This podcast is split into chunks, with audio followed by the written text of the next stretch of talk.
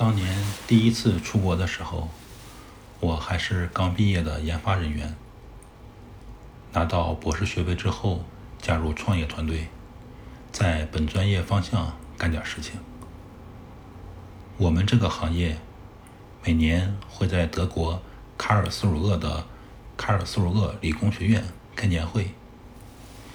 卡尔斯鲁厄是德国联高联邦最高法院和德国联邦宪法法院的所在地，号称德国的司法之都。卡尔斯鲁厄理工学院，简称 KIT，是公认的德国最顶尖的理工大学之一，也是在自然科学和工程技术等领域享有盛誉的世界顶尖研究型大学，被称为德国的麻省理工。同时，我们行业每年有一个国际性展会，那一年定在了德国的科隆。展会时间和年会时间很接近，又逢中国的国庆节，公司老板给机会，让我代表公司参加了行业年会，然后去展会做一些技术支持。当年作为一个穷博士。我还是很珍惜这次机会的，兴奋了一段时间，决定带着老婆去欧洲转转。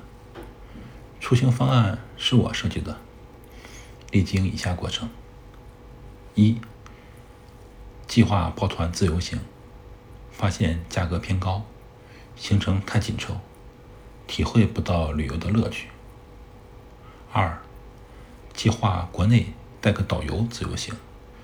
经讨论，会破坏夫妻二人旅游的乐趣。否定。三，在当地聘请导游全程陪玩。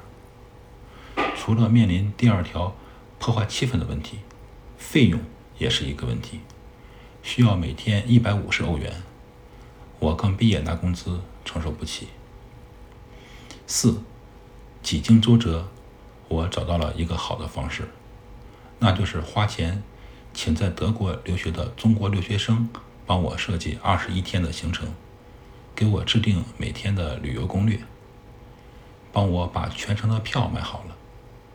至于行程设计费用，按照每天一百人民币支付，我只花了两千元就预定好了全程的酒店，在国内把全程长途交通工具的票都买好了，每天的景点。也是精心设计挑选的，既保证了能尽量覆盖多的景点，又不会太奔波。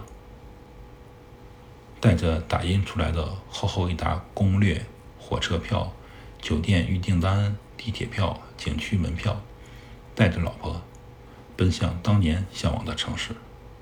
这是具有真正旅游意味的有力的开始，故名为。